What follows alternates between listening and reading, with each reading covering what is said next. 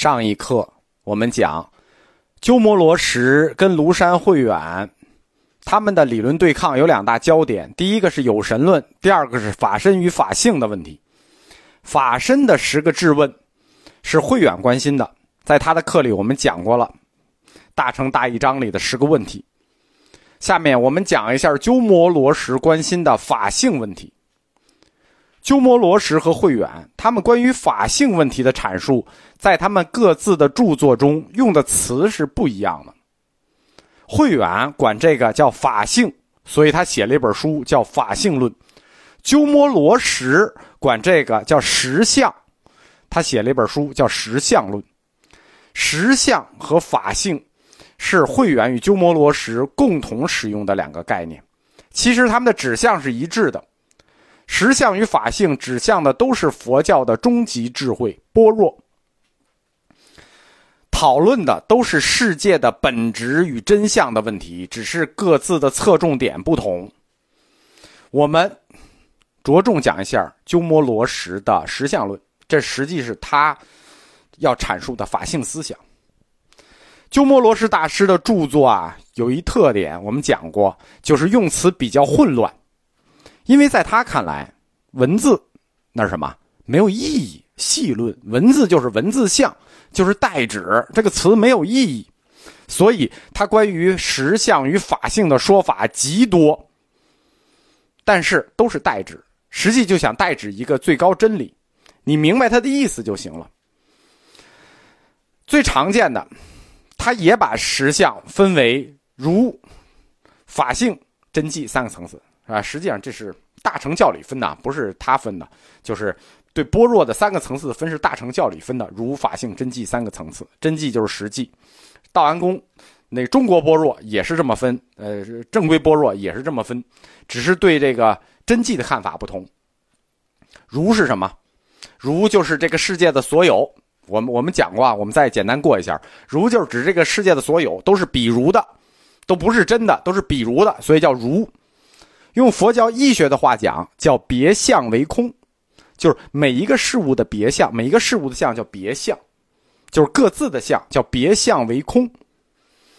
第二个层次法性是什么呢？法性就是说这个世界所有事物背后的那个本质。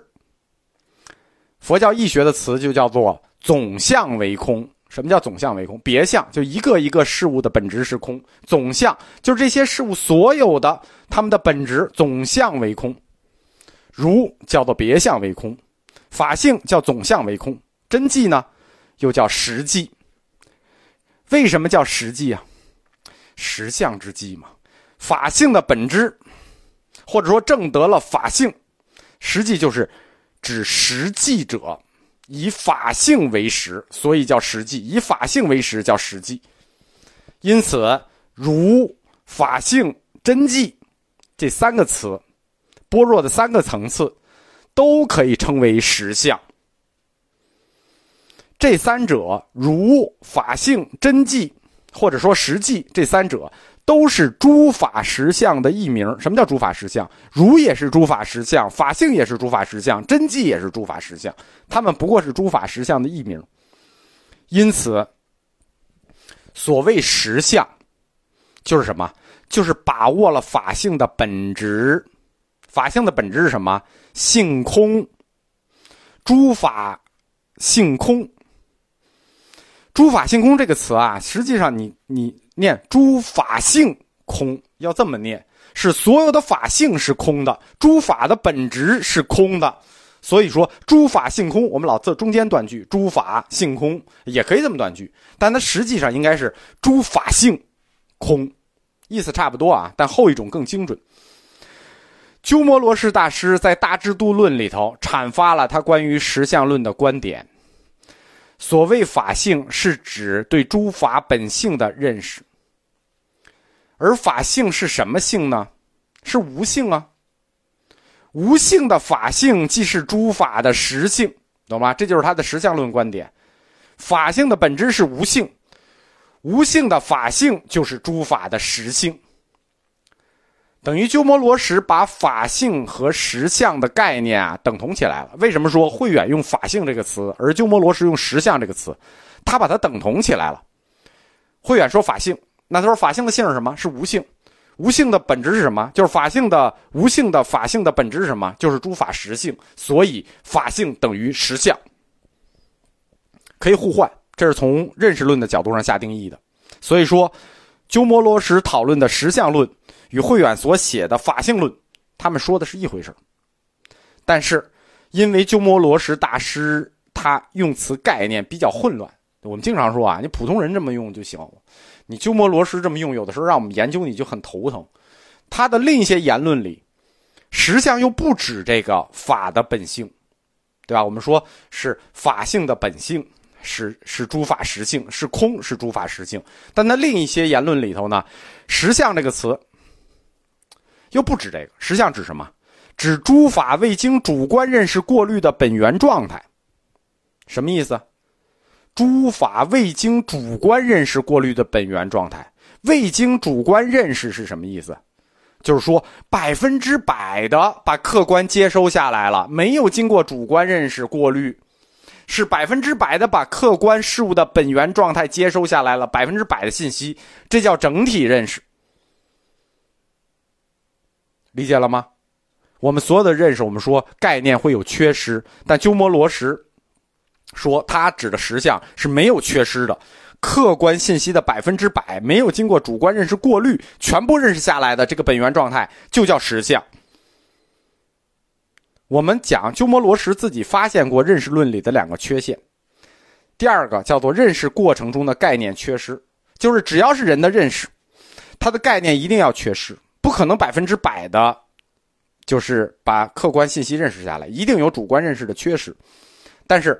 这个就是无缺失的认识下来了，客观的就是实相。实际上呢，实际上是不可能的。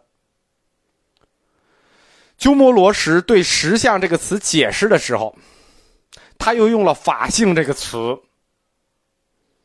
指事物固有的性质，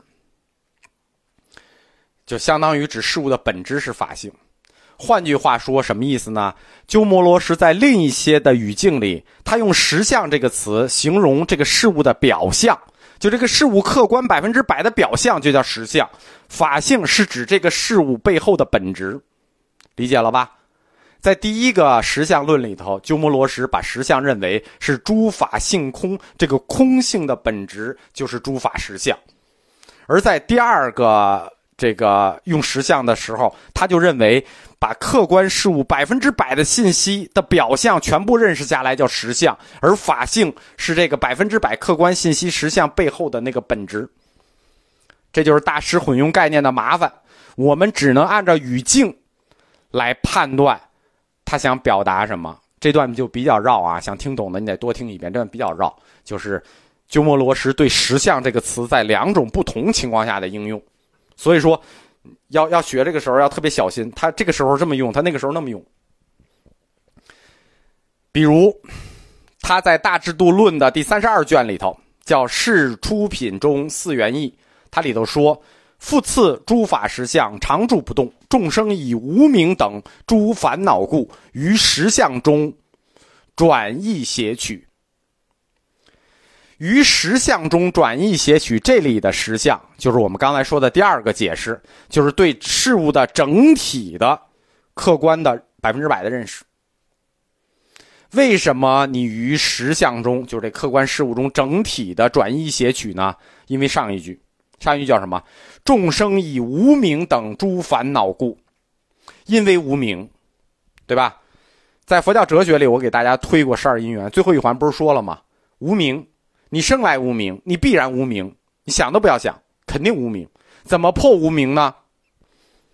鸠摩罗什指出了实相具有三个台阶儿就是般若的三个台阶儿如法性真迹。你破无名肯定要用智慧，对吧？般若就是智慧的别名。你破你的愚昧就要用智慧，你破无名就要用般若。实相就是般若，对吧？实相的三个台阶是什么？如法性真迹。大安宫不是说嘛，这个大安宫也这三个台阶啊。你获得了般若智慧，证得了实相，你不就破得就就就破了无名吗？所以说，般若的三个层次，如法性真迹，就是破除无名，正得实相，正得实证的获得实证的三个阶段。